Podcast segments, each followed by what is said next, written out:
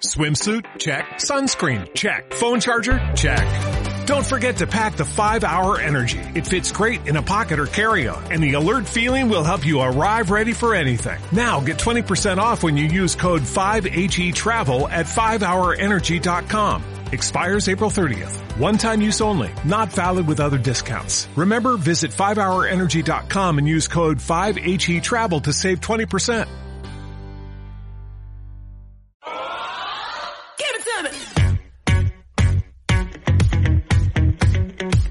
Bienvenido a tu podcast de baloncesto. Bienvenido a Zona 32.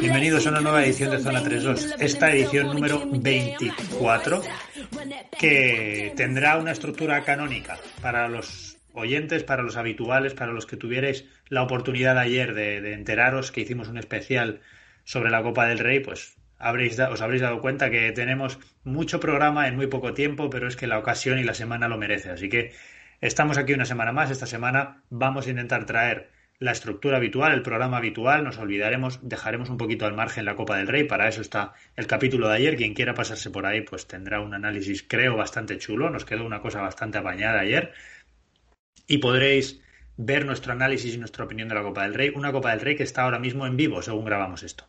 Pero bueno, Aparte de la Copa del Rey, como siempre decimos aquí, hay mucho baloncesto del que hablar y mucho baloncesto que analizar. Así que voy a empezar a presentar. Si ayer era el frontcourt y a Javi le gustaba, vamos a traerles hoy al, backcourt. Vamos a, vamos a presentar esto como el backcourt del equipo titular que será hoy Zona 3-2. En el, en el alero tirador tenemos a Pepe Kubrick. Pepe, muy buenas, ¿qué tal estás? Buenas tardes, muy bien. El tirador melancólico, sí. Pues nada, muy bien, muy bien. La verdad es que eh, por partida doble esta semana y, bueno, pues eso, eh, con la movida de la copa, pero, pero vamos a, poner un poco el baloncesto al día. Animo eh, también a la gente que no, que no haya escuchado el programa de ayer o, que no lo haya escuchado esta mañana, pues todavía que lo, que lo pueda escuchar hoy o mañana, porque aunque la copa ya está empezando, seguro que todavía le puede sacar cositas interesantes, porque la verdad es que creo que dimos bastante información y, creo que quedó chulo. Y nada, a por, a por lo de hoy, venga, a ver, a ver cuántos, cuántos puntos metemos hoy. Y sobre todo que se podrán ver, después de escucharlo, podrán ver lo bien que se nos da fallar en los pronósticos, que eso es otra cosa también que luego, luego alimenta mucho. En el base con alma de pívot tenemos a Javi Morilla. Muy buenas, Javi, ¿qué tal estás? Yo siempre he sido un base de esos de, toda la vida, de, de, pass first, un PG de toda la vida. Así que, bien, bien, eso, dar asistencias. A ver, aquí en forma de estadísticas y de balances, a ver qué tal. Bueno, pues vamos a empezar ya. Cogemos ese balón y empezamos a arrancar. Pepe, el bloque ACB lo vamos a reducir al máximo porque ayer hicimos un gran análisis de lo que es noticia en ACB. Entonces, nos vamos a limitar a comentar lo que fue la jornada anterior esta jornada previa a la Copa del Rey y qué noticias, qué resultados y qué aspectos interesantes nos dejó. Jornada vigésimo tercera en la que mm, afortunadamente no hubo ninguna suspensión por, por el coronavirus dichoso. Sin embargo, sí se suspendió el partido del Burgos frente al Andorra porque, bueno, como todo el mundo sabrá ya, el Burgos disputaba esa, esa final de la Copa Intercontinental, que por cierto eh, se trajo a, las vitrinas eh, burgalenses y a las vitrinas españolas también, ¿por qué, no decirlo? Entonces, bueno, pues hemos tenido al Zaragoza que sigue, yo sigo viendo al Zaragoza en buena línea, ganando al Obradoiro 83-70, gran partido de Nico Brusino, 22 puntos y 5 rebotes. Eh, partido muy interesante en Las Palmas entre Gran Canaria y Manresa, porque me parece que son dos equipos que los vamos a ver hasta el final de temporada luchando por las últimas plazas de playoff, posiblemente por la pues eso, por la octava plaza y tal. Y, bueno, se, se, lo ha llevado el Gran Canaria ganando 83-77 con un partido multidisciplinar de John Surna, 14 puntos, 9 rebotes, 3 asistencias, 5 robos de balón y hasta un tapón. O sea, actuaciones de estas de, de, de, hacer un poco de todo.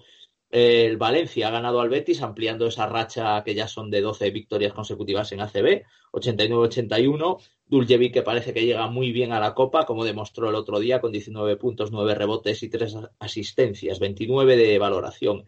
El Barcelona, otro partido fácil, ganando en Bilbao, otra vez lo mismo de siempre. Vuelven a jugar todos, todos anotan, mucha rotación, en fin, eh, un día más en la oficina para el equipo de Jaskevicius. Y el Unicaja por fin ha ganado. Bueno, tenía un partido asequible realmente en Fuenlabrada y ha ganado, ha ganado bien 68-85.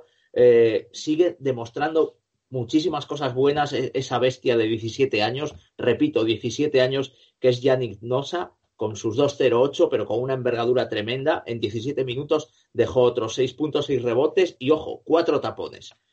Eh, el UCAM Murcia recibía al Juventud y la victoria se, se, fue para Badalona en un partido muy curioso por parte del Juventud, porque fíjate, el Juventud gana este partido haciendo 110 de valoración eh, en total en todos sus jugadores, pero es que de esos 110 de valoración, 97 se los reparten entre Tomic, eh, López Arostegui y Ferran Basas, entre cuatro jugadores. Por cierto, López Arostegui, que sigue de dulce, con sus siete tiros libres de siete intentados el otro día, sigue ampliando su, su registro histórico, va camino de pulverizar todos los récords desde el tiro libre lleva un acumulado esta temporada de 71 de 72. Solo ha fallado un tiro libre de 72 intentados, un escalofriante 98,6%.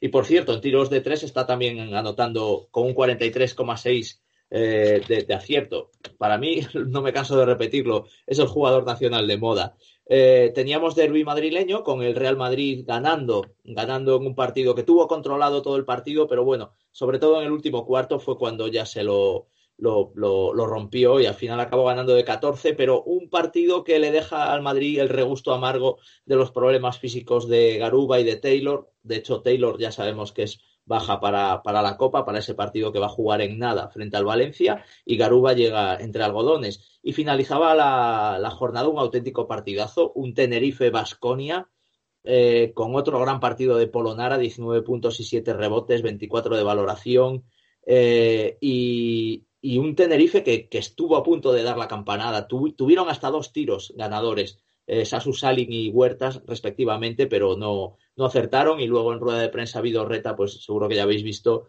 esa reflexión sobre que, que, no, que parece que no se puede ganar un equipo de Euroliga que llevaba evidentemente preparada porque si no, ¿de qué se va a tener en la cabeza de repente esos datos? Pero ojo, no sé si hubiera dicho lo mismo de haber entrado esos últimos tiros de, de Salin o de Huertas que, que le pudieron dar el partido. Lo comentamos en Twitter, para los que nos siguen en Twitter, lo repito por si acaso queda en el aire, arroba zona 3 barra baja 2. Mm, esa compartimos aquella, aquella rueda de prensa de Vidorreta que da que pensar y hace, te hace plantearte el hecho de que ningún equipo haya perdido, ningún equipo de Euroliga haya perdido contra equipos de no Euroliga esta temporada en Liga CB. Quería pasar muy por encima de, todo el tema CB, pero Javi Morilla, me interesa tu opinión en este sentido. Y si estás de acuerdo con Vidorreta, no soy yo sospechoso de darle la razón a Vidorreta ni de mm, precisamente predicar con su, con su filosofía ni con su forma de afrontar la rueda de prensa, pero sí es algo en lo que nos tenemos que parar y, y, pensar un poco, ¿no? Los equipos de Euroliga esta temporada solo han perdido partidos contra equipos de Euroliga. Mm, ¿Es casualidad o es como dicen, como dicen los de los de Movistar, es tendencia o coincidencia. Eh, en realidad desde octubre. desde octubre, desde octubre, perdón. ¿eh? Bueno, perdón, desde octubre. Estamos hablando de cuatro meses, que también es un periodo suficiente para hacer un balance eh, bastante reflexivo sobre esto. El amigo Chus es que es así, es, es Zete el hombre y si no, si no llama la atención y no lloriquea un poco, pues no es feliz. Pero, pero vamos, si sí que hace bien en llamar la atención sobre algo que es un hecho inevitable y es que el baloncesto europeo claramente está pues en lo que hace unos años se decía la Europa de dos velocidades. Pues, pues sí, el baloncesto europeo está en esa Europa de dos velocidades. Hay una velocidad de la competición máxima, que es la Euroliga, de la élite, y luego tenemos este, este torneo regional que, viene a ser la CB. Y hay, hay que asumirlo tal y como está hecho, porque cada vez la Euroliga supone más ingresos, la Euroliga supone más exposición, la Euroliga supone atraer mejores jugadores y estar fuera de la Euroliga te obliga a tener que acertar muy bien en la captación de talento, un talento que encima vas a retener muy poquito tiempo y por tanto multiplica la dificultad para lo que están abajo. Es lo que hay, es lo que es el deporte profesional. Un mercado como el español es no puede no puede absorber el gasto que, supone tener eh, de 16 a 20 equipos en la élite y, hay que y, no asumirlo pues supone pues meternos en el agujero que nos metimos en los años 90 con aquellos acordados con aquellos equipos que se le lanzaron a fichar y a intentar hacer grandes plantillas y para descubrir que no había que no había pabellones ni había audiencias en las televisiones para justificar todo ese gasto y que supuso pues tantas tantas tantas tragedias y tantos, tantos históricos desapareciendo en el baloncesto español. Eh, pues asumirlo, dar alguna sorpresa de vez en cuando y bueno, esperando que precisamente la cada vez mayor implicación de las grandes plantillas en Euroliga, pues deje un hueco de vez en cuando para algún outsider, para alguna sorpresa, eh, como, puede, como fue, por ejemplo, aquel San Pablo de la fase final excepcional del año pasado. Así, y así es como, como va a funcionar esto. Es dinero, es básquet profesional y a quien no le guste el básquet profesional, pues le invito a venir a las ligas a las ligas eh, locales y a las ligas juveniles y a las ligas de los clubes que todos los sábados y domingos pues nos, recorremos las comunidades autónomas y las provincias pues para ver el baloncesto de pura pasión y de puro amor. Lo otro es profesional y se paga. Y si no tienes dinero, pues no lo pagas. Bueno, ahí queda, ahí queda. Desde luego es una forma al final fría, pero es que cuando se habla de baloncesto profesional, cuando se habla de mercado en todo esto, hay que afrontarlo así y como cualquier eh, presidente, cualquier jefe de operaciones de un club que aspira a ganar Euroliga, pues al final ese es el planteamiento que tiene que tener y ese es el planteamiento que seguramente está en la cabeza de la mayoría. Bueno, había que traer este tema aquí, era algo de lo que había que hablar. Y Pepe, si no tienes nada que decir en torno a esto, vamos a meter la careta de Euroliga y vamos a hablar de lo que nos dejó la Euroliga la semana pasada. Venga, dale, dale Euroliga.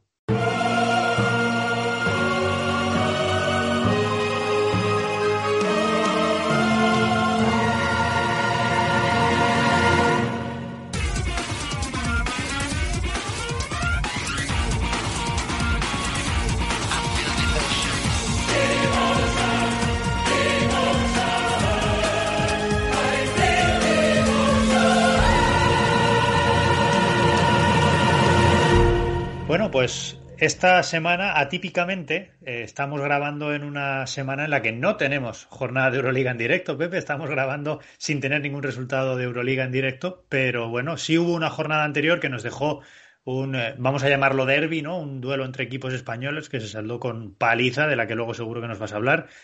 Y todos los nuestros fueron protagonistas de grandes partidos. Eso podemos ponérselo en el haber a nuestros equipos para, para ese espectáculo de la última jornada antes de este parón por las copas nacionales, ¿no?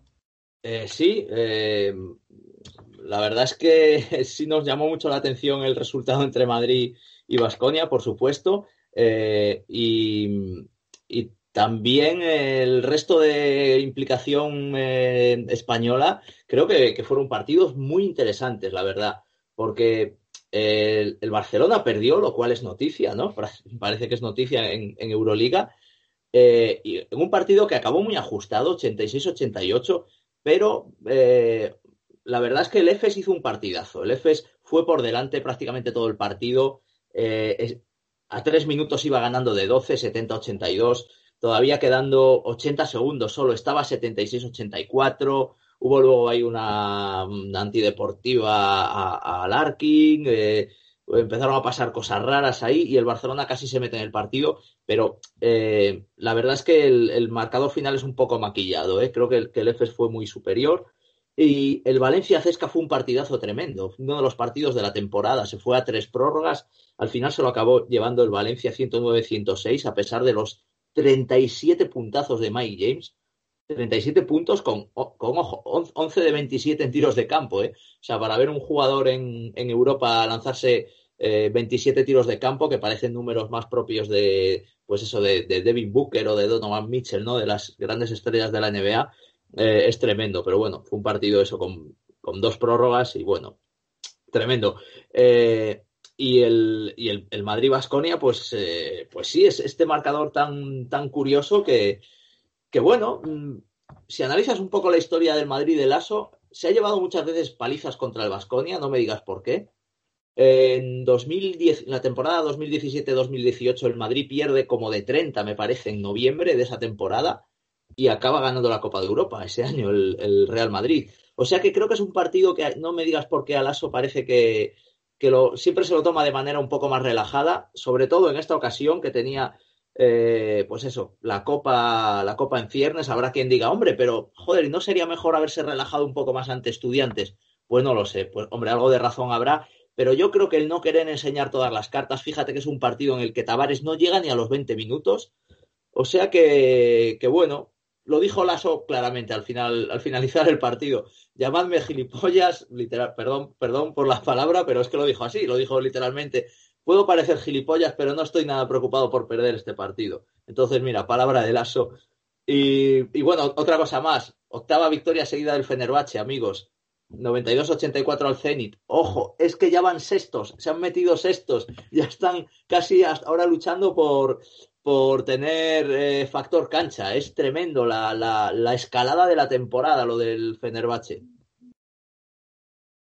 Desde luego que ya lo decíamos entonces, en la temporada pasada Fenerbahce ya protagonizó una escalada de este estilo muy similar a lo que están haciendo ahora y ahora estamos viendo algo parecido, desde un, un equipo al que siempre hay que mirar y un proyecto que parece Está, está bien formado. Eso que dice Javi tantas veces, ¿no? De cuajar el, el bollo en el horno. Parece que el proyecto de Fenerbahce sí cuajó. Y los miembros siguen estando. Ahí está el proyecto, ahí están los equipos, los jugadores, perdón, y ahí van hacia arriba. Respecto a los partidos, Javi, no sé si quieres comentar algo de los partidos de los equipos españoles en la pasada jornada sobre todo eh, del, del Madrid-Vasconia, pues que, como fallo tantas, pues mira, por una que acierto, pues lo digamos. Ya dije que el ASO le encanta guardar, le encanta este tipo de partidos, eh, se los toma de una forma muy, muy especial, ¿sabes? al final, pues mira, acertamos. Y, y lo de Valencia, pues, pues eso, eh, así hablábamos, cuando ya hablábamos ayer de la Copa y hablábamos de un Valencia muy serio, enrachado y capaz de todo y, muy serio candidato a llegar a la final o incluso a poder llevarse la Copa, pues hablábamos eh, de, de, de, un Valencia que fue capaz de esa machada contra este, contra este equipazo que era que es el que es cierto que no está en su mejor racha, pero que hay que ganarle, hay que ganarle y sobre todo hay que ganar un equipo que tiene eh, esa bestia que es, que es Mike James, que te las mete de todos los colores, de todas las distancias y de todas las formas posibles. Y que eso se te mete dentro y dices, pero ¿qué voy a hacer si me las va a meter?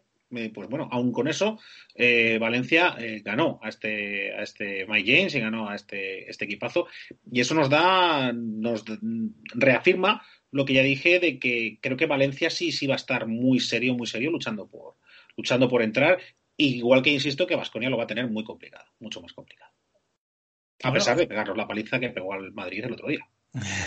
La... Este es un buen momento de la temporada, si os fijáis. Suele ser, como lo decía el otro día también, las copas suelen ser momentos de, cambios de tendencia, de, venirse arriba muchos equipos o de hundirse algunos equipos. Entonces, eh, hay que estar muy atentos a las próximas semanas. Estas rachas, en las próximas semanas en Euroliga y, por qué no decirlo, también en Liga CB, es algo a lo que hay que estar muy atento y es algo que iremos trayendo aquí porque creo que después de la Copa siempre suelen pasar cosas interesantes.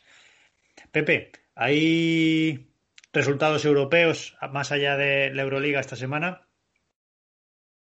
Eh, no, porque evidentemente la Euroliga está, la Euroliga está parada, eh, la Eurocup también está parada, eh, la, la, Basketball Champions League está parada. Esta semana es la que se aprovecha para que prácticamente todas las grandes ligas del continente jueguen sus, sus copas, sus copas nacionales eh, lo cual es, es, muy interesante. Nosotros tenemos pues, chauvinismo puro, ¿no? Posiblemente la española sea la mejor, ¿no? La que eh, más atracción tiene, pero eh, la verdad es que a mí me gusta mucho seguir la, el resto de copas. La italiana tiene, tiene, una pinta espectacular, es, acaba de empezar hoy mismo también. Una pena que no se juega la turca. Las autoridades turcas, está muy mal allí el tema de, la pandemia y tal, y han decidido no, no celebrar la copa es una pena porque la, vamos, Turquía, el baloncesto turco ahora mismo tiene bastante interés para mí, la verdad, tiene, tiene muy buen nivel y me, me gustaría ver cómo, cómo, cómo, llegaba el Fenerbahce a esa copa, ver, ver si el EFES también sigue mostrando las cosas buenas que nos está mostrando últimamente. Pero no, no, no tenemos nada y, y bueno, lo único, recordar que el San Pablo Burgos ha sido, pues eso, brillante campeón de la Copa Intercontinental con Víctor Benítez elegido, elegido MVP del, del partido. Taz McFadden también hizo una gran actuación, creo que fue el máximo anotador. Y supliendo a Alex Renfro, además, una, una baja importante. O sea que enhorabuena, enhorabuena al Burgos, nos alegramos mucho, la verdad. Por supuesto, enhorabuena a San Pablo Burgos. Personalmente ya sabéis que Joan Peñarroya es una debilidad que, que tengo como entrenador, así que enhorabuena por partida doble. Un equipo muy simpático, ¿eh? Uno, y tengo que decirlo, creo que el equipo con el mejor community manager de toda la Liga CB merece la pena seguir a Hereda San Pablo Burgos en Twitter. Eh, ahí lo dejo. Vamos a cerrar el bloque express de baloncesto nacional y europeo y nos vamos a la NBA.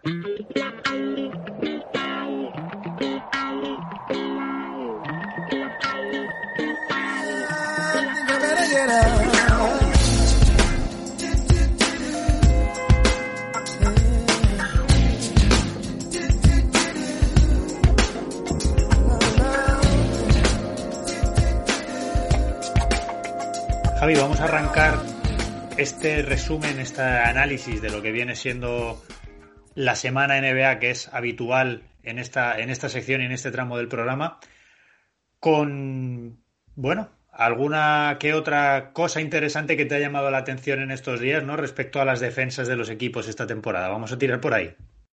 Pues sí, porque estamos ya en la semana 8, que esto supone que ya llevamos casi un tercio de la temporada y vamos ya viendo pues unas pautas que son, que son interesantes y que te merecen análisis, ¿no? Eh, los seguidores de, de, nuestro podcast eh, se habrán dado cuenta que, que, todas estas semanas hablamos de, de, varios equipos, incluyendo contenders, ¿no? Como puede ser Bucks o, o, Nets, que tienen su principal problema en la defensa. Bueno, pues eh, a estas alturas podemos decir que es un problema general, que es una, que es una pandemia, ¿no? El, desastre de las defensas.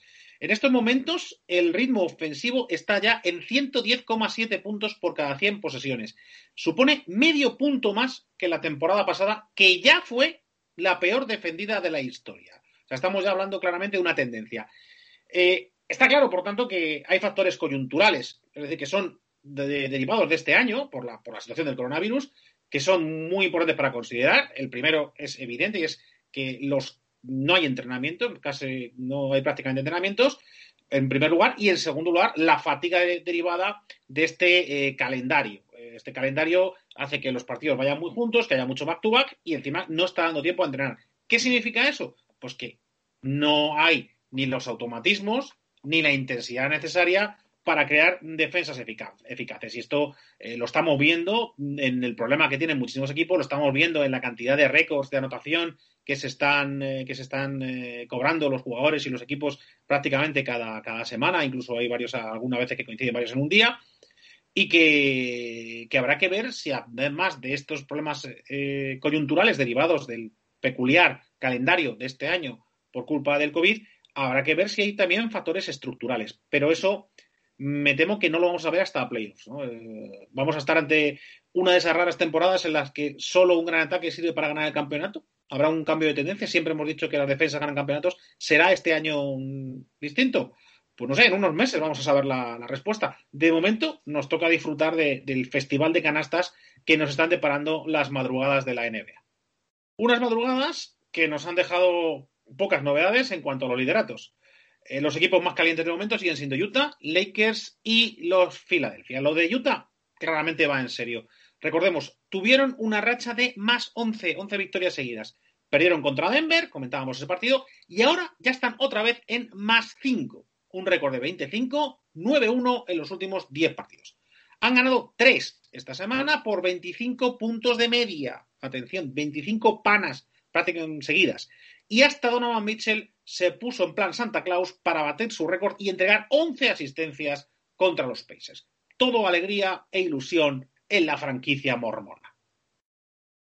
Vamos, si os parece, Javi, intentar entre todos poner un poco encima de la mesa y averiguar cuáles pueden ser esas claves de estos Utah Jazz que la semana pasada los trajimos como sorpresa, pero si vienen dos semanas consecutivas a este análisis que traes semanal, empieza a dejar de ser una sorpresa y convertirse en una rutina, en una tendencia. Y no nos olvidemos, ahora mismo estamos hablando del mejor equipo de la liga, por lo tanto, en la mejor racha, el equipo que, que, está en boca de todos y el equipo de moda de toda la, de toda la NBA. En estos Utah Jazz está destacando por supuesto, ya sabemos que Donovan Mitchell es una máquina de anotar. Ahora mismo está jugando, yo creo, muy cerca de lo que es su mejor nivel. Pero es que Rudy Gobert está también a un nivel espectacular. Siempre ha sido, bueno, mejor defensor de la temporada anterior, pero es que está promediando más de 13 puntos y más de dos tapones por partido. Luego podemos hablar de Derrick Favors, que fíjate, siendo otro center al lado de Rudy Gobert, está haciendo, está promediando 20 créditos de valoración, que un tipo que no nos olvidemos que tiene que ser el que comparta la pintura con Rudy Gobert. Y, estamos hablando de que Rudy Gobert es un pivot de nivel All-Star. Mike Conley, todos pensábamos, o yo por lo menos estaba casi convencido, que, que esa salida de Memphis a no le aportaría grandes cosas y yo no sé si vosotros pensáis lo mismo. Estamos viendo una de las mejores versiones de Mike Conley desde aquella dupla que formara con Margasol en Memphis llevando al equipo a playoff. Y luego yo, aparte de otros, ahora si queréis hablamos de otros, ¿no? De, de Bogdanovich y compañía. A mí me gustaría que habláramos de Joe Ingles. Este tío que le, conocíamos, le teníamos por aquí, parecía un jugador de rol, parecía un jugador secundario, y cuando le vimos irse a la NBA decíamos, ¿dónde vas, flipado? Y fíjate el tío, el, nivelazo que está dando en, el, en un equipazo, ¿eh? porque Joe Ingles está siendo, yo me atrevo a decir que está siendo de los cuatro o cinco mejores jugadores que, o por lo menos los más constantes que está, que está teniendo Utah esta temporada. Y es una constante ver a Ingles hacer buenos números. Está promediando por encima de 15 créditos de valoración. Yo no sé Javi, si tienes clave más allá de, los números individuales de Utah, o nos podemos quedar simplemente con que son un conjunto de grandes individualidades bien armadas. No sé cómo lo ves. Eh, yo creo que el equipo es muy importante. Es un equipo que comentábamos eh, la semana pasada. Es un equipo que tiene un core, que tiene un grupo que lleva, que lleva ya más de dos temporadas trabajando, trabajando juntos, con varios jugadores que llevan ya hasta cinco temporadas, donde, donde ha habido pocos cambios, donde los cambios además han integrado rápidamente, que tiene, que tiene estrellas de grandísimo potencial, pero muy bien eh, muy bien escoltadas por jugadores de rol, como por ejemplo me gustaría llamar la atención a ese Joe Ingles que lidera el equipo en cuanto a tiro, en cuanto a eficacia de tiro, en, tiro, en tiro real, en eficacia de tiro real. Eh, un señor que lo ves y el hombre parece, parece que va a formar con Jokic el equipo de senior, ¿no? De, la, de la NBA. Eh, esa, ese, el hecho de que tenga esa buena combinación de estrellas con un grandísimo potencial, de estrellas jóvenes con jugadores de complemento que asumen bien su papel, tiene muchísimo que ver. Y yo además en, este, en esta temporada la diferencia la veo en que Mike Conley está siendo el Mike Conley que se fichó cuando el año pasado eh, Utah ah, hizo ese traspaso eh, trayéndose un Mike Conley que tenía un contratazo eh, con una edad ya en que podías pensar que sus mejores partidos habían pasado. muchos vieron riesgo y esta y la temporada pasada desde luego muchos señalaron a la gerencia de Utah como protagonistas de uno de los grandes chof eh, en cuanto a trade de, la temporada. Y no, está ahora Mike Conley es el jugador que se fichó. Y claro, con ese grandísimo base que puede ser Mike Conley, con ese escolta enfermo anotador que es Donovan Mitchell, con el mejor defensor de la competición que es Rudy Gobert y con unos jugadores de complemento como Bodanovich o como, como Ingles eh, que, que, que están funcionando a este nivel, pues tenemos lo que tenemos, un equipo que, lidera la NBA en la clasificación, que está en el top 5 de defensa, que está en el top 5 de ataque. Eh, es que estamos hablando de, en definitiva, de un, a estas alturas ya de un clarísimo candidato a, liderar la liga al final de la temporada regular, o por lo menos estar muy, muy arriba al final de la temporada regular. Pepe, te voy a preguntar a ti también por Utah, porque además sabemos que es un equipo al que has seguido en últimas temporadas. No nos olvidemos que hace dos años eh, Ricky estaba en Utah y era un equipo al que seguías mucho. Y llama la atención, Javi apuesta por la continuidad del bloque. Y es cierto que tú te pones a mirar las últimas mm, transacciones de Utah y son, es un equipo quizá de los que menos se ha movido. Habría que ponerse a comparar todos los papeles, pero quizá de los que menos se ha movido en el mercado, de los que menos ha traspasado, de los que ha apostado por renovaciones nada estratosféricas y a base de pico y pala y, esa actitud mm, pausada y tranquila, apostando por la continuidad al modo diésel, pues ahí lo tenemos. Es ahora mismo el mejor equipo de la liga en cuanto a racha y en cuanto a resultados, ¿no? Sí, sí, es, es un equipo ejemplar totalmente. Eh, tú miras el roster de, Utah en, una NBA plagada de megaproyectos, de, de Big Threes, de Fab, de Force, y de, equipos así que, bueno, con unos núcleos estelares tremendos y dices, ¿cómo es posible que este equipo sea el líder de, la NBA, ¿no? bueno, es maravilloso, es el, claro ejemplo de química, ¿no? Yo si tuviera que definir a este equipo con una palabra clave sería química, sin duda. Habláis de Joe Inglis, pero yo me acuerdo de Roy O'Neill cuando estaba en, en Gran Canaria. A mí si me dicen que este tío iba a acabar siendo titular en el, en el líder de la NBA, un, pues eso, de dos temporadas, dos o tres temporadas después, no me lo hubiera creído, la verdad. Y ahí está siendo el segundo máximo reboteador detrás de Rudy Gobert, por supuesto. Un, alero bajo, un, alero que, que casi tiene cuerpo de escolta. Eh, o sea, que es, es, un equipo que, que, tiene una capacidad de sacrificio. Eh, Joe Inglis, es que es un multiusos, es una navaja suiza. Es un equipo muy moderno en, cierta manera también, porque es un equipo que, aunque, aunque es muy seguro en su juego, le gusta, eh, le gusta un ritmo más pausado para lo que es el baloncesto hoy en día, esto es cierto, pero sí que tiene un volumen de triples muy alto. Le gusta abrir mucho el campo, eh, mucho triple desde las esquinas, sobre todo.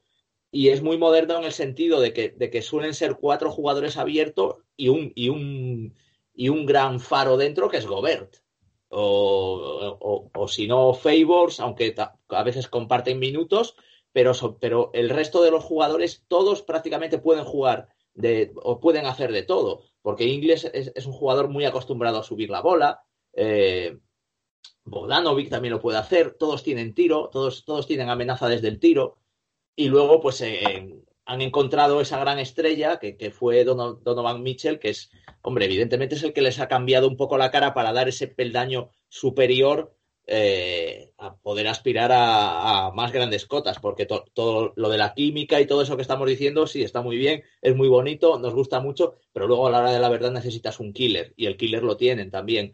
O sea que es un equipo que tiene un poco de todo y, y sobre todo eso, sobre todo la química. Hay que tener en cuenta eh, que eh, King Snyder es, un entrenador, pues eso, muy, muy metódico, muy de química, pero también es un entrenador de jugadores que sabe qué tecla tocar en cada jugador. Eh, yo recuerdo de otras temporadas que mm, se decía, tenía jugadores a los que trataba de una manera especial, no que, no que les tuviera mejor trato con algunos jugadores, pero sí que les, les daba más rango de o más libertad de tiro, por ejemplo, ¿no? Me parece que con Bogdanovic creo que siempre tenía una parte y ahora lo está teniendo con Jordan Clarkson, que es el líder de la segunda unidad, y a Jordan Clarkson que es un tío al que le ha cogido literalmente y esto lo cuenta Gonzalo Vázquez, que siempre cuenta interioridades de estas y que le ha dicho, "Yo quiero que juegues todo lo alocado que sabes jugar", porque Jordan Clarkson parece que es un jugador que no que no pega con ese estilo de de, de Utah, ¿no? O sea, se parece a Mike Conley como un huevo o una castaña, ¿no? Eh, y sin embargo, sin embargo, eh, Snyder quiere que, que Clarkson no, no, renuncie a su estilo de juego, que es totalmente alocado, dinamitero, de salir y, tirárselas, eh, pues eso, fiarse de su instinto y tal. Entonces me parece que, que, que, es un tío muy listo, la verdad, y que sabe sacar mucho provecho de lo que tiene entre manos. Y vamos, para mí es el entrenador del momento ahora mismo desde luego los números de su equipo le avalan para estar ahí. Vamos a cerrar el bloque. Bueno, Javi, lo vas a cerrar tú antes de que, si quieres dar la última de, Utah, pero es que quiero hablar contigo porque la semana pasada empezaste hablando de Utah poniendo el calendario que habían tenido en esa racha que traían y decías que había sido un calendario ciertamente liviano. Bueno, te voy a leer el calendario que tienen hasta que grabemos nuestro próximo programa. ¿eh? Sábado Milwaukee, domingo Miami, martes Filadelfia, jueves Clippers. Y luego sábado Clippers otra vez. Tienen un back-to-back contra Clippers en los próximos 10 mm, días. No sé si en el próximo capítulo estaremos hablando también de, de unos Utah reforzados o ojo, porque lo que se les viene encima son curvas. ¿eh? Te dejo para que termines ya con esto y a partir de ahí continúas el resumen por donde, por donde tú quieras. Es uno de los efectos ¿no? de, esta, de esta temporada de esta temporada peculiar. ¿no? las, eh, cuadrar el calendario está siendo muy complicado y están saliendo, pues, pues eh, pueden coincidir rachas de con muchos partidos en casa, muchos partidos de viaje, muchos eh, partidos fáciles, muchos partidos difíciles y, evidentemente, pues el valor de Utah lo vamos a ver la próxima semana. Así que nada, nos emplazamos para la próxima semana para decir, pues lo de Utah ya está confirmado o bueno, pues Utah está ahora está ahora tercero, está ahora abajo a la segunda plaza. Vamos a ver, lo vamos a ver. El tiempo el tiempo nos va, nos va a confirmar hasta dónde van a llegar estos, estos Jazz. Y mientras, eh, sus rivales por el liderazgo en la conferencia oeste, Los Ángeles, los Lakers, pues pueden contar chistes de esos de tengo una noticia buena y otra mala. ¿Cuál quieres primero? Eh, la buena, eh, pues llevan 26, una racha de más 6, que es la mejor en vigor ahora mismo, y que y además esa noticia buena se expande porque eh, han jugado tres prórrogas en los últimos tres partidos y han ganado las tres. Como noticia buena, está muy bien. Ahora la mala. La mala, que lo han tenido que hacer apretando el botón de emergencia, que en el equipo angelino supone eso de pasárselas todas a Lebron, que para eso le pagamos. Otro chiste de esos, que con 36 años y tres prórrogas Lebron se marque una semana de, atención, 43,4 minutos, 28,7 puntos, 8,3 rebotes y 10 asistencias, es para estar contento. Pero también que tengas que meterle 43,4 minutos especialmente intensos a un señor de edad casi provecta para ganar partidos contra rivales teóricamente asequibles, pues ni que decir tiene que es una mala noticia, lo mires como lo mires. Y, y, por varios motivos. Primero, porque es posible que ese desgaste lo acabe pagando el cuerpo de Lebron más tarde o más temprano, posiblemente, atención, en forma de lesión, y, tengamos en cuenta que con 36 años uno no se recupera igual que con 26. Y segundo, porque se supone que este año los Lakers iban a ser algo más que el show de LeBron. Eso nos habían vendido, con eso habían ilusionado a la numerosa parroquia angelina, eso es lo que parecía las primeras semanas, pero atención porque esta última semana no lo hemos visto. Así que como decía aquel meme, alegre, pero no mucho. Bueno, y es que el caso es que luego te pones a mirar la estadística de Lakers, Javi, y parece que sí cuentan con jugadores, que sí están ciertos jugadores involucrados en la rotación. Por ejemplo, mm, me llama la atención los jugadores que han disputado más y menos partidos en Lakers. Por supuesto, LeBron lo ha jugado todo, algo que, como tú decías, es preocupante porque LeBron está en un momento de su vida en el que quizá debería empezar a plantearse aquello de descansar de vez en cuando. Esto demuestra mucho también de, la LeBron dependencia que ahora mismo hay en Lakers, pero es que acompañando a LeBron, Margasol, Montes Harrell, Dennis Schroeder y Kyle Kuzma también lo han jugado todo. Y eso es algo que yo no esperaba, tengo que ser sincero. No que no jugaran, sino que tantos jugadores en, en la rotación de Lakers pudieran estar implicados hasta ese punto. Luego tenemos a, a, KCP, Caldwell Pope, que se ha perdido cuatro, Horton Tucker se ha perdido cuatro, Marquis Morris se ha perdido cinco, Anthony Davis se ha perdido cinco, pero bueno, ya no hablo de participación, sino de implicación en el juego. Y es cierto que cuando te pones a mirar, por ejemplo, las anotaciones, ya sí baja un poquito más los números del resto de jugadores. Anthony Davis está en 22, LeBron es por supuesto el que más anota, con 25, y luego ya es Schroeder 14, Harrell 13, Kuzma 10. Ahí, ahí sí se ve un poquito más que hay quizá un poco de, de, diferencia entre LeBron. Podemos meter a Anthony Davis también en el cesto de las superestrellas y el resto. Pero yo, a pesar de lo que estabas diciendo, Javi, y es cierto que si pones a mirarte sobre todo la última semana, preocupa que LeBron con 36 años tenga que abusar tanto de, de su de su capacidad para poder jugar para jugar tanto yo tengo que decir que los Lakers están siendo más un equipo más coral de lo que yo esperaba antes del principio de temporada. Sí esperaba un show de LeBron y sus amigos. Sin embargo, bueno, sí me están dando la sensación, no sé, eh, Pepe, tú qué pensarás ahora, que hay algo más, un poquito por ahí. Estamos viendo una muy buena versión de Kuzma, por ejemplo. Y os decía antes de empezar a grabar, estamos viendo, yo tengo la sensación, un Anthony Davis con el freno echado, o me parece a mí eso. No sé, no sé qué pensáis y qué te parece, Pepe, qué pronóstico le ves a estos Lakers en cuanto a la implicación del resto de los jugadores que no sean LeBron James. No, yo el pronóstico se lo veo muy bueno, hombre. Es, bueno, para mí eran, eran los, los favoritos, lo están demostrando. Es un equipo que yo creo que sí que tiene, que, que hay mucha implicación dentro del grupo.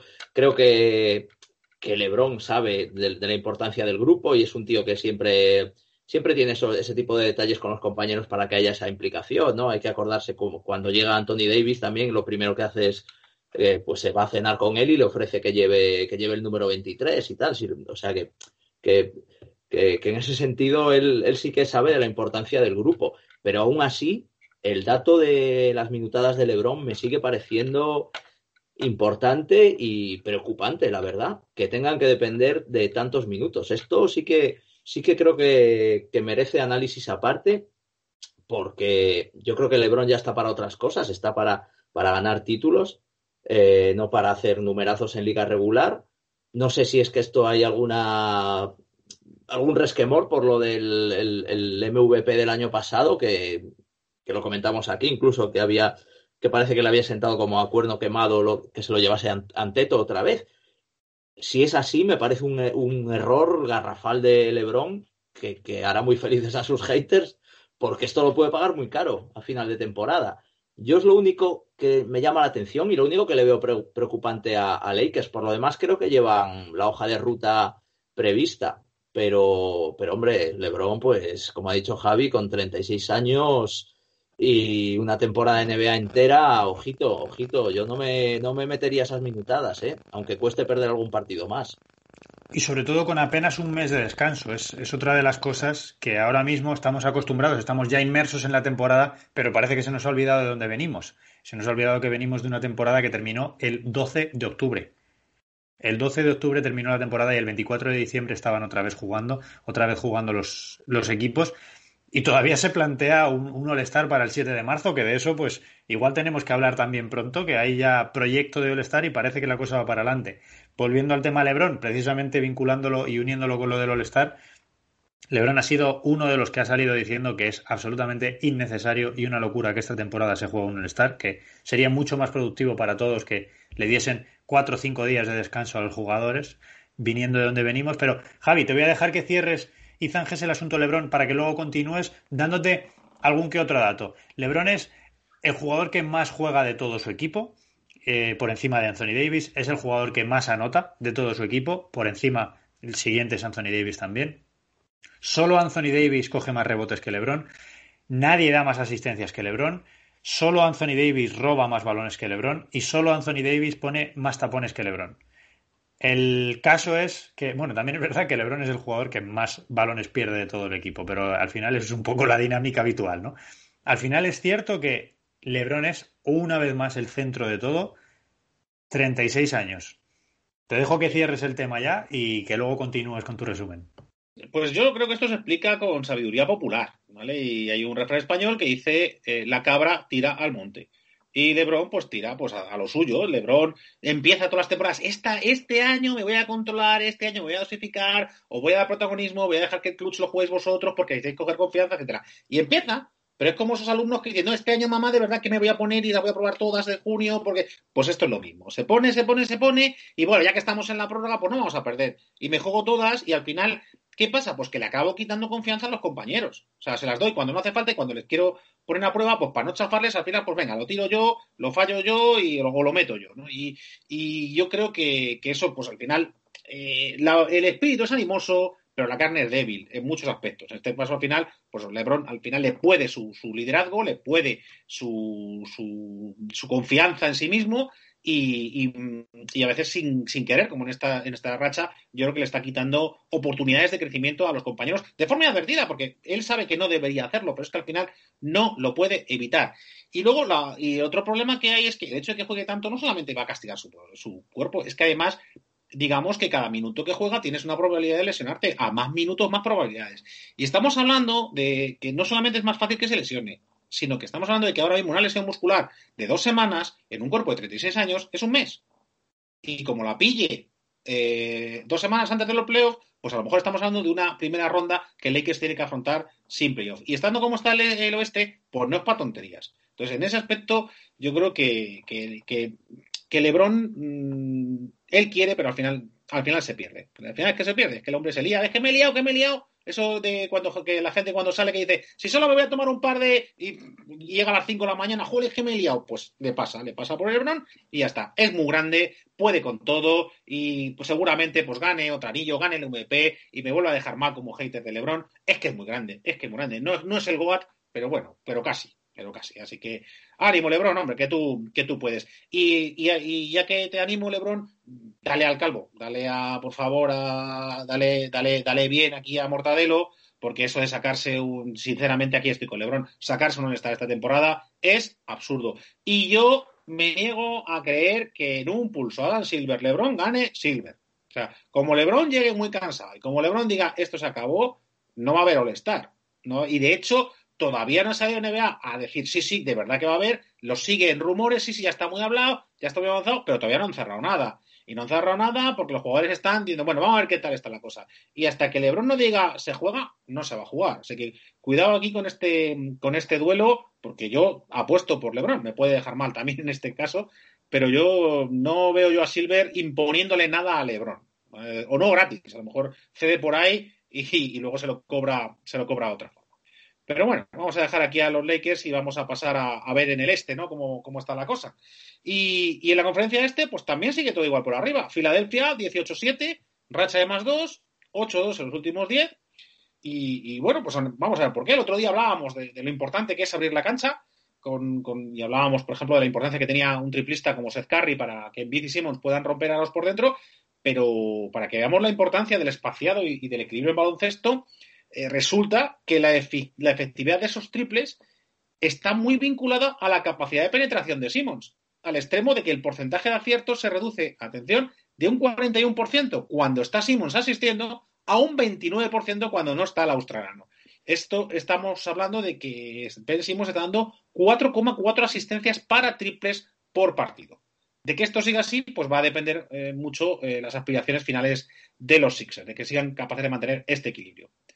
Los Bucks, los Bucks le siguen el paso, 16-9, 7-3. Vienen de perder de un punto contra Suns, pero antes de tropiezos la verdad es que se veían brotes verdes en su defensa y que es el principal problema que estamos hablando que están teniendo. Estaban moviendo cosas, estaban haciendo experimentos y consiguieron incluso frenar a una bestia anotadora como Lilar eh, esta semana. Y entre las novedades que estaban probando, una que es de las que le gustan a Lasso y, Joaquín ha confesado más de una vez, ¿no? está enviando a Brook López, le está sacando fuera ahí de excursión con los brazones enormes que tiene en ese corpachón eh, gigantesco para meter miedo a los triplistas rivales. Y, bueno, vamos a ver porque la idea es buena, la idea es buena, si, si, si a Brook le aguanta el físico, eh, puede, puede ser útil y puede, puede ayudar a que, a que no sufran ese verdadero barrage que estaban sufriendo hasta ahora desde fuera eh, los pobres Bucks eh, en su canasta. Las posiciones de playoff mm, del oeste, vamos ahora a playoff, hemos visto los líderes, vamos a ver las posiciones de playoff. En el oeste, eh, por la verdad es que tienen la baile de San Vito, Los, los, Clippers no han podido mantener el ritmo de sus vecinos esta semana y siguen terceros, pero atención, con un 18-8 que ya les pone a tiro de sus perseguidores. Y en los perseguidores hay lío, hay lío porque la cuarta plaza, de verdad que parece que le han puesto un clavo o que está electrificada pocos equipos la están aguantando más de una semana. Esta son los Suns, los que se han sentado en ella. Ya comentábamos la semana pasada que habían parado la caída y en esta confirmamos que rebotan con fuerza para ponerse con un 15-9 y una racha de más 4 que incluye la meritoria victoria contra los Bucks que comentábamos antes. ¿Cosas buenas? Pues ha vuelto Tim Booker, aunque todavía se le ve tímido a la hora de entrar a canasta y en general eh, los Suns tienen, pueden ahí, tienen ahí capacidad de mejora. Eh, esto es un. Y estamos hablando de una capacidad de mejora muy importante. Si Booker se pone ahora a un nivel siquiera cercano de la, de la pasada temporada, ojito, ojito a estos Suns que, volverían a demostrar que Chris Paul eh, es el jugador más eh, menos valorado de, los últimos tiempos en, la NBA. Portland sigue con 13-10, San Antonio 14-11, son los dos equipos que tienen la quinta y sexta plaza. Y, y con eso cerramos lo que sería el play el playoff, las posibilidades directas de playoff en el oeste. Javi, mm, voy a darte una caricia hoy y si te parece, espero que no te importe, vamos a hablar de San Antonio. Y es que es un equipo que viene sonando todas las semanas y siempre está en puestos de playoff, octavo del oeste, esta semana nos lo traes sexto del oeste, Ahora mismo ya sería en puesto de playoff sin jugar play-in. Ahora mismo San Antonio es un equipo de playoff. Y, y, es que me gustaría que habláramos un poco de San Antonio, porque para mí que, estén ahí tiene muchísimo mérito y ahí está la hemeroteca, ahí están los pronósticos que dábamos para, para San Antonio Spurs cuando hicimos esa guía de, pretemporada de, de lo que iba a ser la temporada de NBA. Yo creo que es una sorpresa para todos. Y uno de los principales eh, protagonistas de este nivelazo que están teniendo los San Antonio Spurs, y digo nivelazo porque es supera todas las expectativas, es de Mar de Rosen. Últimamente, sobre todo en los últimos días, mm, he escuchado mucha voz, he escuchado mucha proclama sobre, sobre DeRozan y se le cataloga como, como el jugador más infravalorado de, de, toda la NBA ahora que se están poniendo, ahora que están las votaciones para el All-Star en, en, auge y está todo el mundo votando para, para los jugadores que puedan ir al All-Star. Mucha gente está proclamando y está diciendo que DeRozan es el jugador más infravalorado de toda la NBA. Eh, quiero que me digas qué piensas sobre esto, pero además San Antonio es un equipo y un proyecto que nunca que siempre se ha caracterizado por ser grupos y por ser proyectos corales. Con DeRozan a este nivel parece, o, a simple vista pudiera parecer, que hay un poco de DeRozan dependencia. Y entonces yo te pregunto las dos cosas. ¿Crees que de verdad, y esto Pepe te lo voy a preguntar a ti también, ¿creéis que de verdad es DeRozan uno de los jugadores, sino el jugador más infravalorado de toda la liga? Y luego, Javi, como, como Spur, te pregunto, si DeRozan se constipa, ¿tiembla todo San Antonio?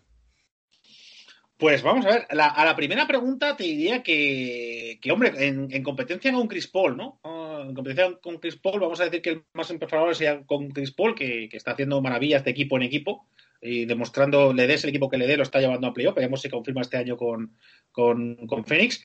Pero desde luego, pero desde luego lo que hace de Rosen eh, pasa muy desapercibido mediáticamente, increíblemente.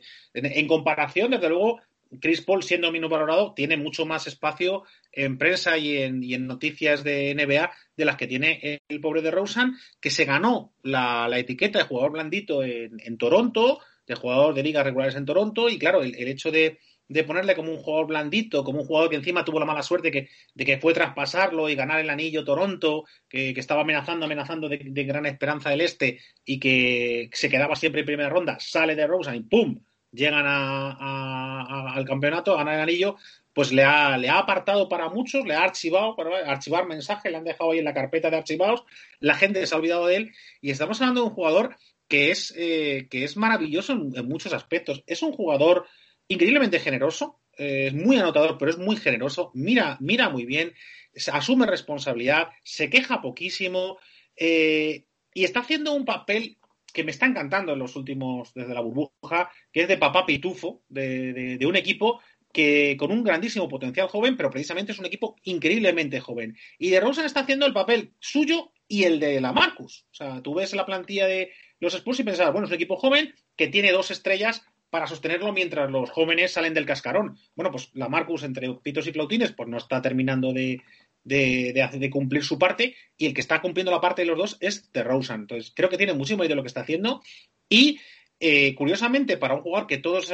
tienen catalogado de blando por, porque ha fracasado en playoff una y otra vez, es increíble el poder de clutch que tiene. O sea, los Spurs, cada, cuando, cuando el partido está igualado, si quien lo saca adelante siempre, siempre es de Rosen. De Rosen que no tiene ningún empacho en jugarse las últimas posiciones, que tiene un porcentaje de eficacia en esas últimas posiciones verdaderamente espectacular, que mete una canasta casi desde cualquier parte y en cualquier posición. Triple no, eso sí, triple no muchos, aunque este año está tirando eh, de una forma digna, pero que, evidentemente los Spurs le necesitan como tutor y como jugador clutch. Ahora mismo dices tú, eh, ¿sufren, ¿sufren mucho los Spurs en DeRozan? Sí, sí, porque la plantilla es muy joven y cuando el balón quema todavía no saben a quién dársela. Hay mucho jugador que puede hacerlo con capacidad. Hay muchos jugadores muy buenos joven, como Derek White, como de John. Murray, que está dando este, por cierto, que hay que hablar de John. Murray, lo bien que lo está haciendo este, este principio de temporada, después de la lesión que le dejó un año fuera y, el año pasado fue como de volver a coger sensaciones. Ahora está volviendo a, a, continuar el grandísimo primer año rookie que tuvo. Y, y, o Lonnie Walker o Keldon Johnson, no sé si lo he mencionado, jugadores que, todos ellos son muy buenos, que tienen mucho potencial, pero que ahora mismo para últimas posesiones pues no están. La verdad es que es que pueden sufrir. Entonces, donde los partidos que no hemos confiado o que de Rosa no ha tenido, no ha estado al final en el clutch, los hemos perdido todos. O sea que sí, si ahora mismo si, si de Rosen se, se constipa, pues nos cogemos un gripazo de, de cuidado. Y mira que no hay gripe ya, ¿eh? Javi, eh, muchas gracias, muchas gracias por todo, por el análisis y, la pasión. La primero análisis y lo segundo como aficionado. Es, es muy bien saber discernirlo y creo que lo haces de maravilla. Pepe, te pregunto lo mismo que le, la primera pregunta que le hacía Javi. Tú, dentro de esta categoría tan ambigua que es la, los jugadores infravalorados que hay en la liga, pues podemos hablar de muchos, ¿eh? se pueden dar muchísimos nombres. Podemos hablar de, de, Chris Middleton, por ejemplo, un jugador también al que se le considera, creo, por debajo de lo que da. Bueno, no quiero empezar a traer nombres porque no es el debate. Te quiero preguntar por DeRozan. ¿Qué piensas tú sobre DeRozan y si es uno o el jugador más infravalorado de, toda la liga a día de hoy?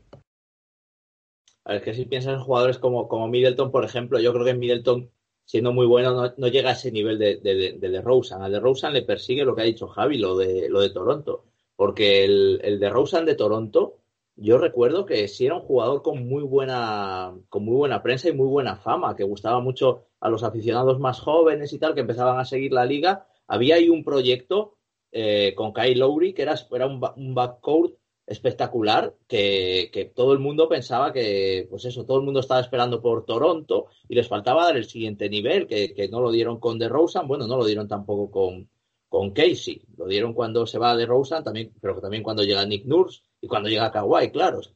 Pero bueno, claro, es que eh, evidentemente si lo comparas con Kawhi, eh, pero yo creo que, que, que eso, eso es lo que le persigue y le ha y eso es lo que le ha perseguido desde entonces. Y entonces, pues es un jugador del que todo el mundo ya se ha olvidado.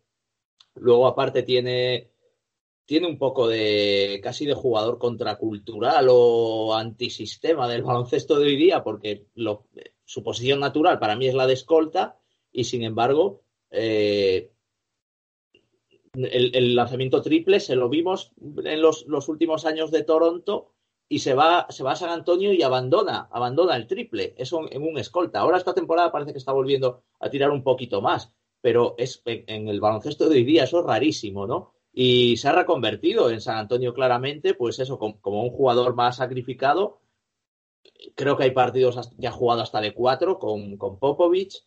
Eh, o sea que, vamos, creo que es un jugador eh, muy interesante. Puede ser un poco de ese tipo de estrellas tipo Jimmy Butler, a lo mejor, ¿no? Que no necesitan excesivamente hacer números. Lo que pasa es que tampoco tiene el carácter de Butler. Como Butler sí es más llamativo, pues porque es más, eh, no sé, eh, es un poco más, más canchero, digamos, y tal. Y eso, pues a lo mejor también eh, atrapa un po poco más a la prensa, te da un poco más de foco. Y de Rosen, pues que es un tío más tranquilito, pues, pues parece que no, que pasa más desapercibido. Entonces, en ese sentido, sí, es un jugador bajo el radar totalmente pero, pero es un grandísimo jugador. Yo ya sabéis que le tengo en mi, en mi fantasy, o sea que me está dando estupendos resultados. Una cosa que me gustaría decir de, de Rosen es que eh, hablamos muy, hablamos muchas veces con ligereza sobre los jugadores y nos olvidamos que son personas. El pobre de Rosen siempre le hemos tratado de blando y tiene ese aspecto de, chaval callado, humilde. De Rosen ha confesado que, que le ha sufrido unas depresiones terribles y es una enfermedad que los que la hemos vivido cerca es, es una de las cuestiones más, más devastadoras de, que te puedes encontrar en un, familiar. O sea, que, que, ahora hablar de. Siempre le califico de blandito, etcétera, y, acordándome pues que, que, que, injustos somos a veces, ¿no? Y que poco nos acordamos de que, de que son personas, de que son personas. Y no ha pasado muy mal el hombre.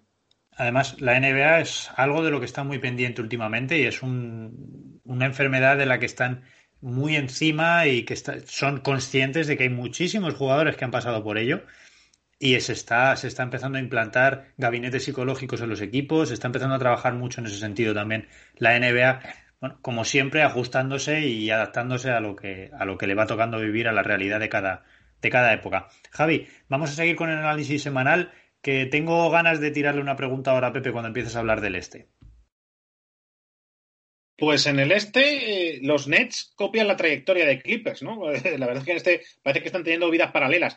Eh, van terceros también, con una plaza que empieza a tener su nombre, pero siguen sin lanzar una racha que les sirva para, para, dar el puñetazo en la mesa que todo el mundo piensa que tienen que dar tarde o temprano. O sea que en ese aspecto, eh, pocas novedades de lo que hemos hablado estas últimas semanas.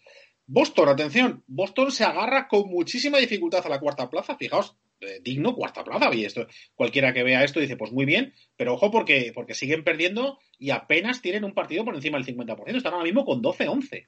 Aquí es donde te voy a cortar, Javi. Quería preguntarle a Pepe y quería hablar con Pepe sobre estos Boston Celtics que son un claro candidato, siempre les hemos dado como candidatos, pero da la sensación que o bien porque no consiguen eh, unir todo el bloque durante varios partidos seguidos, porque es que ahora hablamos de las bajas que está teniendo Boston, o bien porque dependen mucho de hombres clave y de sus piezas clave, parece que en cuanto le falla Jalen Brown, Marcus Smart, mm, por supuesto Tatum, el equipo empieza a descascarillarse y parece que no les da para tanto. Y esto en una temporada larga, cuando luego llega el playoff, cuando luego la temporada se complica, te invita a pensar que es un equipo a día de hoy frágil. No sé tú cómo lo ves. Te voy a dar simplemente un par de cosas.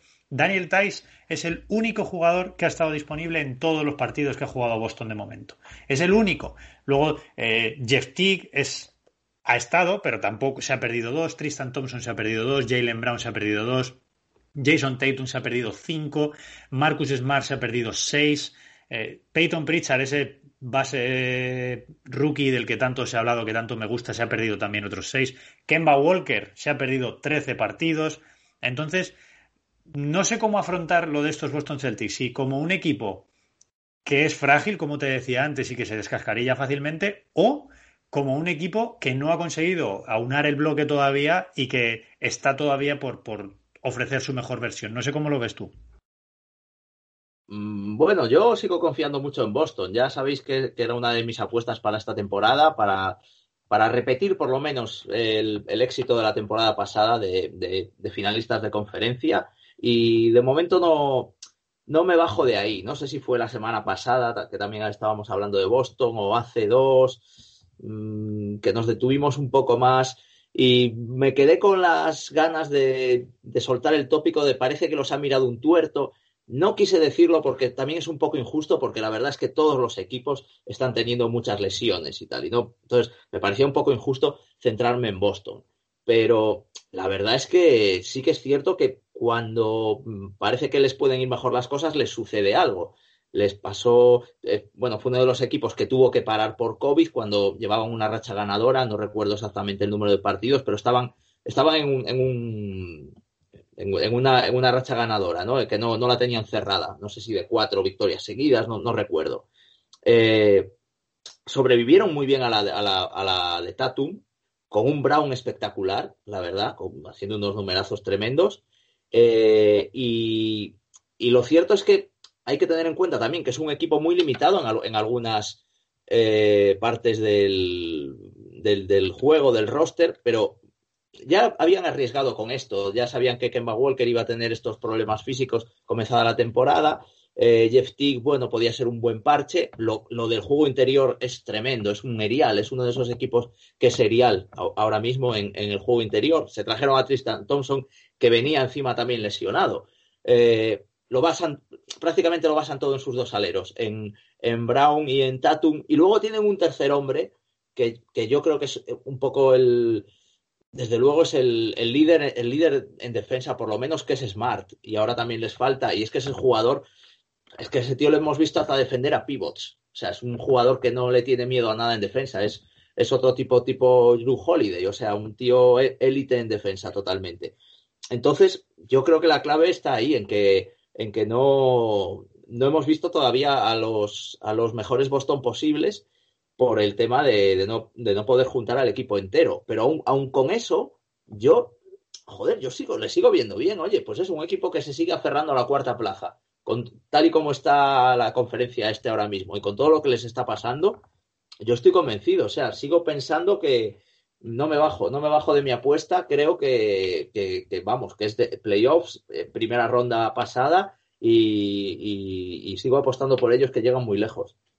Javi, mm, puedes seguir con este tema o seguir con tu resumen como tú quieras. Eh, la pregunta que le hacía Pepe es esto: el Boston es un equipo ahora mismo frágil que depende mucho de dos, tres jugadores clave, o es un equipo que todavía está por dar su mejor versión, porque todavía está por conseguir unir a sus jugadores fundamentales, que tiene muchos, ¿eh? Pepe ha ido trayendo nombres encima de la mesa y son muchos jugadores capaces de aportar muchas cosas, eh, eh, durante una racha de 5, 6, 8 o 10 partidos seguidos, que es algo que no hemos visto todavía. Yo he puesto por lo primero, yo, yo creo que el problema de Boston está en que tiene cierta fragilidad y, le cuesta, le cuesta, le cuesta eh, eh, asumir dificultades. Eh, a, ver, Pepe ha terminado su intervención diciendo que efectivamente aguantan, pero cuidado porque es que el balance de los últimos 10 partidos es negativo, es un 4-6. Y aunque han tenido bajas, no ha sido el equipo que más bajas ha tenido, ni muchísimo menos. Entonces, ahí veo, veo síntomas preocupantes. y atención porque bueno, por, detrás los equipos van espabilando. Eh, Toronto, atención, porque hablábamos la semana pasada de que, estaban mejorando y, oye, siguen su remontada. Eh, y curiosamente, pues Toronto va para arriba, Indiana, pues va para abajo. Indiana tiene un desplome de cuatro rondas seguidas. O sea, ambos equipos están en 12-13, eh, fijaos, es playoff 12-13.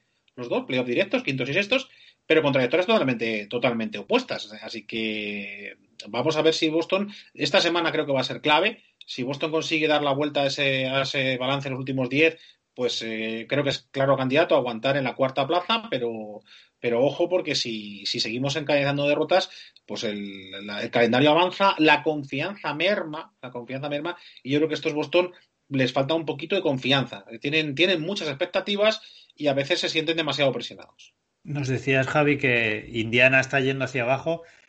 Basta que diga yo que es un equipo sólido y que es un equipo y un proyecto que me gusta para que empiecen a ir hacia abajo. Decidme si hay algún equipo al que le tengáis gato, chicos, que aquí públicamente diré que es un equipo que le va bien y haremos que, que vamos, lo, lo, bajen a la, a la D-League directamente. No, no, gaf, gafar lo, lo has gafado, a la Indiana le ha pasado de todo, ha lesionado, ha tenido lesionado prácticamente a todo el roster, y es que, es que de verdad que a lo pone le pasa de todo, y bueno, pues van aguantando todavía en playoff, pero claro, el margen que, que adquirieron, eh, tacita a tacita, eh, granito a granito, ta, eh, pues al final se les está acabando, se les está acabando y o empiezan a recuperar efectivos, empiezan a, a ganar otra vez o se van a meter en apuros.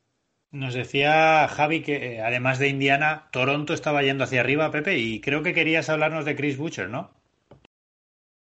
Sí, es que es un jugador que me llama mucho la atención y creo que, que hablé de la temporada pasada, mm, no recuerdo a, cuento de qué, pues estaríamos hablando de Toronto y bueno, creo que lo deslicé que por qué jugaba tan poco, ¿no? Y es que es un jugador del que yo había oído hablar ya a, Gonzalo Vázquez hace tiempo, que es un sea, Gonzalo Vázquez pues es un periodista que a mí bueno para mí es el mejor no eh, hablando de, de, NBA y escribiendo sobre NBA y que se fija mucho en, este tipo de jugadores que son tan extraños digamos no que juegan poco que son no sé una especie de elementos extraños no que a veces hay quien dice pero qué hace ese tío ahí en la NBA no y, y, y Butcher pues lo presentaba como un modelo de pivot pues eso moderno elástico que, que cubre mucho campo y, y la verdad es que eh, en estos Toronto, que para mí me parece también una franquicia muy ejemplar, una franquicia de estas, cuando hablamos de cultura, ¿no? Como por ejemplo con Miami,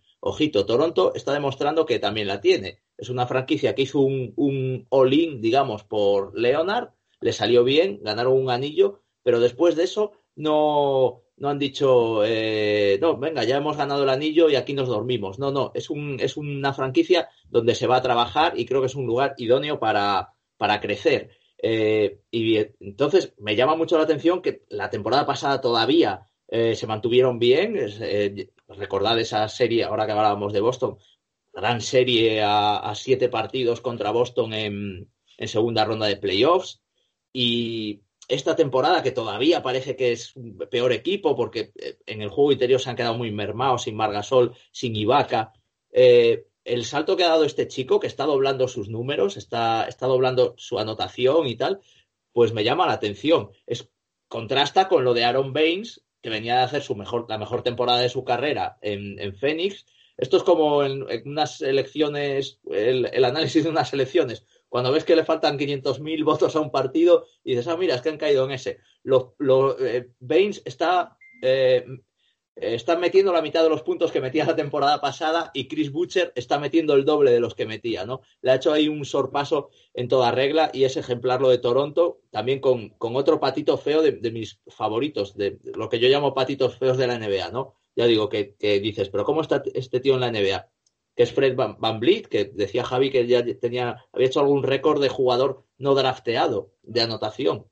Es que es tremendo lo de este tío. Este tío es un tío que, explota en, las, en, las, en los playoffs de 2019 a partir de. Pero a partir de un dato muy curioso, de cuando nace su segundo hijo. Estaba haciendo unos playoffs malísimos, que no metía una, y, y nace su segundo hijo, y a partir de ahí, en los tres últimos partidos ante Milwaukee, mete 14 de 17 triples. 14 de 17 en tres partidos. Es una burrada no mantiene ese nivel, pero se mantiene también por encima del 50% en, en, en, las finales y a partir de ahí pues se, se, convierte en una estrella. O sea, es una historia muy, muy curiosa y nada, aprovechando, aprovechando el tema de Butcher, pues también me apetecía hablar del bueno de, de Van Vliet. Ya sabemos, ya sabéis que yo suelo decir pues que a Van Vliet le ha tocado el gordo, haciendo referencia al contratazo y a, y a la peculiar figura que, que se gasta. Así que bueno, si queréis, vamos a ir ya a los puestos de, play-in, ¿vale? Recordemos, todavía, todavía es curioso porque todavía veo muchos compañeros en los podcasts y en los canales que siguen hablando de puestos de playoff. Ahora hay que distinguir puestos de playoff hasta el sexto y luego hay que hablar aparte de puestos de play-in que son de, octavo a décimo, o sea, porque todavía la gente se nos va a veces la pinza de hablar de séptimo y octavo como puestos de playoff y ya no es así. Así que vamos a ver con los, con los puestos de play-in. En el oeste, todo está en un pañuelo, vamos, como siempre, si que en el oeste siempre estamos igual. Denver va primero de este pelotón con un 13-11, que es un récord que le valdría para ser eh, cuartos en el este. O sea, fijaos, eh, la discusión esta que siempre hacemos de a ver cuándo la NBA cambia, pues es que, fijaos, Denver está ahora mismo fuera del playoff directo, está en primero, está séptimo eh, en play-in y, con un récord que estaría cuarto del este, por cierto. Muy cerquita tenemos a Golden con 13-12, que esta semana, por cierto, perdió un partido gracias a una de las cagadas más tontas que, yo recuerdo, pues, porque hemos visto a, un tío que le encanta sacar los defectos de los demás y hablar de los defectos de los demás, pues a Damon Green, pues tirarse una chufla de 10 metros punteada por Derry White contra San Antonio cuando quedaban 8 segundazos para, empatar el partido. O sea que bien, Green, bien, te lo agradecemos, muchas gracias, eres muy majo, sigue así. Novenos eh, y décimos, ambos con 50% de victorias, tenemos a, Memphis y a Sacramento. En Memphis, eh, pues eh, anotar que estamos viendo a un Jamorant que, que también es humano. Eh, que ahora mismo es mm, alfa y omega de, estos Memphis, pues vimos que fue llegar él y estos Memphis tirar para arriba como un cohete. Pues mira, esta semana ha sido una semana para olvidar. Ha acumulado un net rating de menos 74 en pista, ¿vale? Que es bastante, bastante peculiar en un jugador de su categoría. Y por contra, pues vamos a hablar un poquito de Sacramento. Sacramento ha hecho algo muy poco humano. Si decíamos que ya Morant había demostrado ser humano, pues esto es lo contrario, nada humano. Han resucitado, han resucitado, estaban muertos y están vivos. Han tenido una de las mejores rachas desde que se clasificaron por última vez para playoffs allá por 2006, ¿no? El, meme de esta semana de ¿cuánto viejo eres? Pues ¿cuánto viejo eres? ¿Vistes a, vistes a, a los Kings en playoff? Pues más o menos sería así pues eh, no sé los viejos que seremos, pero de luego de Aaron Fox eh, lo que es es muy bueno. Ha estado totalmente imparable y, atención, muy importante, ha estado además bien escoltado. Unos Kings donde el quinteto titular, Barton, Buddy Hill, Holmes e incluso el balandito de Harrison Barnes han brillado a un, a un muy buen nivel para un 7-3 en los últimos 10 partidos. Y atención a saber si, si no dan un pedazo de sorpresa al final, porque hemos visto cosas muy bonitas en esta, en esta semana. De lo mejor de la, de la semana, los partidos de, los Kings. Lo han estropeado un poco ayer que palmaron, pero, pero la verdad es que están dando, están dando buenas noticias a sus seguidores. Y en el oeste, pues las posiciones de play-in son para Charlotte, Atlanta, Knicks y Bulls. Pero ojito, ojito, que Miami parece que despierta con la vuelta de Balder y están ya en racha de más tres y empatados con Bulls por la última plaza que daría acceso a esta especie de wild card de la NBA que son los play-in. Y hablamos de, Miami y hablamos de su gemelo en la, en la conferencia oeste, porque sería el caso, el mismo caso exactamente de Dallas. Hablábamos la semana de Miami y Dallas que habían entrado en barrena con peligro grave de, estrellarse contra el suelo y ambos parece ser que están retomando el control. Más tres Miami, lo mismo los Dallas de Doncic, que efectivamente han conseguido lanzar ya por fin tres victorias seguidas, alguna muy apurada, pero lo que les sirve para no descolgarse demasiado pronto de la pretemporada, lo que eh, tengamos en cuenta que podría ser devastador en una plantilla que quizás había despertado demasiadas expectativas eh, o unas expectativas de luego muy por encima de lo que parece ser su capacidad real. ¿no? Entonces, una plantilla relativamente joven, que, tenía muchas expectativas y que, y que no, no, estaba, no estaba cumpliendo, pues eso le podía pesar muchísimo. Así que nos alegramos de que tanto Miami como, como Dallas recuperen el rumbo y veremos si llegan a tiempo de, meterse eh, en serio en la, en la, lucha. A los tejanos le siguen eh, unos Pelicans que, también parecen haber encontrado el rumbo. Parcial 6-4 los últimos 10, que teniendo en cuenta de dónde venían, pues eh, son síntomas, son datos esperanzadores. Unos Pelicans que pues, tienen a, a Zion en plan cascanueces eh, a un Ingram recuperando su nivel y atención a un Lonzo que, pásmense, han metido triples. Lonzo metiendo triples, los ball, qué semanita de los ball, los ball funcionando, Dios mío. Esto es increíble. ¿Cómo estará, cómo estará el papá, cómo estará el padre de las folclóricas? de contento porque ya Lonzo verle verle jugando bien no es tan raro, o sea, tiene partidos buenos, pero metiendo triples la verdad es que sí que sí que es una novedad que agradecen mucho los seguidores de los Pelicans como mi hermano. En general, el quinteto está, les está funcionando bien, con muy buen nivel, pero es la rotación lo que no da para, no da para más. Una rotación, por cierto, en la que está destacando ni más ni menos que el bueno de nuestro Willy, que hablábamos la semana pasada en la presentación, mencionábamos que efectivamente parecía que volvía a la vida y luego no, no nos dio tiempo a hablar de él. Bueno, pues vamos a hablar un poquito de él. Un Willy que ha conseguido por fin que su entrenador se fije en él. Mira que, mira que grande, pues no lo había visto todavía. Hasta el punto de desplazar a Hayes como cinco suplente. Estamos hablando de 7,8 puntos, 7 rebotes y 2 asistencias desde que asumió el rol de segundo pivo, de, cubrir las espaldas del bueno de Steve Adams. Y en, no solamente esto, tenemos además que se ha anotado dos importantes dobles dobles hace poco, o sea que está, que está subiendo. Y lo que es más importante, está destacando en defensa. Defensa, que es lo que todos le pedíamos, es lo que todos le decíamos si quería hacerse un hueco de verdad en la NBA. Nos ha escuchado muy bien Willy, muy bien. Seleccionas muy bien tus escuchas. Zona 3-2, que aquí te damos buenos consejos, que te queremos. Nos ha escuchado y efectivamente ahora mismo es el tercer jugador de los de Luisiana en rating defensivo. Así que nada, Willy, a seguir así, que te irá bien. Venga, Javi, vamos a terminar el capítulo de hoy haciendo un homenaje a nuestro Billy Hernán Gómez, pero sobre todo a tu hermano, que es fiel oyente del programa. Y vamos a terminar hablando de estos Pelicans. Y es que en esa racha de la que nos hablabas de, victorias que han tenido en los últimos partidos, hay algunas que son victorias de muchísimo mérito. Estamos hablando de victorias frente a Milwaukee, frente a Indiana, frente a Phoenix, frente a Memphis, frente a Houston, que bueno, podemos compararlo con algunos de estos equipos, pero hay otros equipos que son claramente superiores y son victorias de muchísimo mérito. Mm, además de esto, bueno, vamos a centrarnos un poquito en lo que ¿En qué, ¿A qué se están agarrando estos Pelicans? Si es que tú has traído los nombres de, los que están siendo jugadores fundamentales, ¿no? Un Sion que está. Fíjate, la salud de Sion era algo que todos teníamos un poco con, interrogaciones respecto a esta temporada y es de los pocos que está jugando prácticamente todo en el equipo. Un Ingram liderando el equipo desde la anotación. Yo ya lo he dicho muchas veces, este Ingram a mí siempre me pareció un auténtico jugón. El, eh, creo recordar que es compañero de clase de, draft de D'Angelo Russell y estaban ahí, ahí entre uno y otro para ser número uno de draft. Yo siempre pensé que el bueno era Ingram. Y un Lonzo Ball que lo piensas y ves que, a lo mejor en, en, valoración no está siendo de los líderes del equipo, pero sí está siendo uno de los jugadores más importantes hasta el punto que está en números muy similares, tanto en rebotes como en asistencias, promediando casi 14 puntos creo que estamos viendo una, versión muy madura de Alonso Ball, no sé, no sé qué pensaréis. Y te voy a dejar una cosa más, que si eh, anotas y valoras la, estadística de la valoración, los puntos de valoración de, estos Pelicans, una noticia que seguro que alegra mucho a, tu hermano y al aficionado español en general, el segundo jugador que más ha valorado, que más valora, que más promedia en valoración de estos Pelicans a día de hoy es Billy Hernán Gómez. Es cierto que mientras que el resto computan por 23, 24 partidos, Billy computa solo 9, que son los partidos en los que ha jugado. Pero bueno, oye, en 9 partidos tiene un promedio de 21,2 de valoración, lo cual pues suma más a lo que estabas diciendo, Javi. Ole Billy, ole estos Pelicans, se merecían que fuese el final de nuestro capítulo y bueno, te dejo que si quieres termines tú con la última reflexión, pero, pero ole por ellos, ¿no?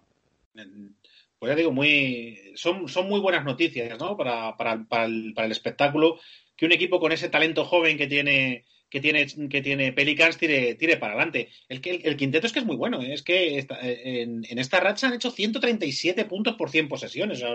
es, un ataque como empieza a funcionar es, es imparable y que tiene, que tiene muchos recursos, que tiene muchos recursos eh, de, talento con ese Ingram y ese Zion que son superestrellas, de que pueden evolucionar a verdaderos dominadores de, de la NBA eh, y que lo que les falta pues es, terminar de, encajar y, de, complementar.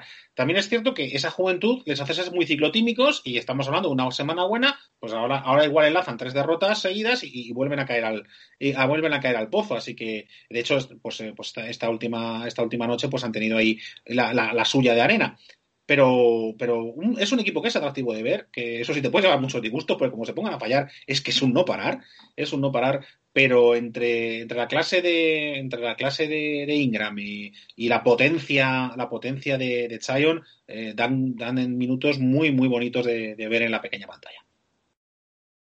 Bueno, vamos a dejarlo aquí, vamos a cerrar con información de servicio. El primer clasificado para semifinales de la Copa del Rey es Lenovo Tenerife. Tenía que haber dicho aquello de alerta de spoiler, ¿no? Pero bueno, entiendo que para cuando esto lo escuche todo el mundo ya sabrán el resultado de ese partido. 87-79, un partido que ha tenido dominado prácticamente desde el segundo cuarto con un acierto en el triple bestial en la primera parte. Te, dejo otra, Joaquín. Eh, primera semifinal de, Primera semifinal de la Copa de Italia. Milán 80, Reggio Emilia 52. De 28 han ganado ya el primer Madre mía. Bueno, bueno, la, Copa Italiana también va a dar mucho que hablar. Además, Pepe me contaba antes de grabar que, que, Milán y Bolonia van por el mismo lado del cuadro. Por lo tanto, si Bolonia gana su cuarto de final, tendremos una semifinal Milán-Bolonia, lo cual será seguro digno de comentar y de mencionar la semana que viene. Vamos a pasar a las despedidas porque se nos echa la hora de la segunda semifinal y ya hay que, hay que sentarse también a ver ese Real Madrid-Valencia que desde luego va a, ser, va a ser seguro un partido bonito de ver y del que tendremos que hablar la semana que viene. Pepe, muchas gracias por haber estado aquí, gracias por aguantar hasta casi el final para irte a, ver el Madrid-Valencia. Y ahora sí, ayer te citaba para, para hasta mañana, ahora ya sí te dejo descansar una semana, nos oímos la semana que viene. Nada, nada, un placer como siempre, descansar, ¿qué es eso? ¿no? Si, vamos a estar viendo baloncesto sin parar, pero bueno, con mucho, con mucho gusto. Nada, pues un placer como siempre y espero que, todos los que nos escuchen lo, lo, disfruten. Un saludo a todos, que tengáis muy, muy buena semana, muy buen fin de semana y muy buena semana hasta el próximo jueves. Javi, te digo lo mismo, te dejo descansar una semana esta vez, no como ayer, y que disfrutes de la Copa de este fin de semana, que disfrutes del fin de semana, de los partidos de tus hijos, de todo lo que está por llegar. Y nos escuchamos dentro de siete días. Pues eso, nos vamos de copas. A pasarlo bien y a cuidarse mucho. Y a los que estáis al otro lado, pues como siempre, muchísimas gracias. Recordad que aquí venimos cada semana a traer lo de siempre, mucho baloncesto, que es lo que más nos gusta. Seguimos en Twitter, arroba zona 3 barra baja 2. Y oye, el correo electrónico nunca lo digo y a lo mejor eh, es útil para alguien en algún momento, zona32 todo con letra arroba gmail.com. Lo de todo con letra no es parte del correo, zona32 arroba gmail.com. Por lo que quisierais, para lo que queráis, aquí estamos. Y como siempre, nos escuchamos dentro de siete días, os deseamos lo de siempre, mucha salud y mucho baloncesto.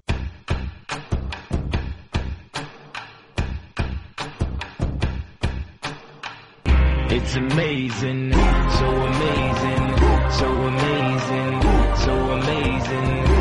amazing, so amazing, so amazing. It's amazing.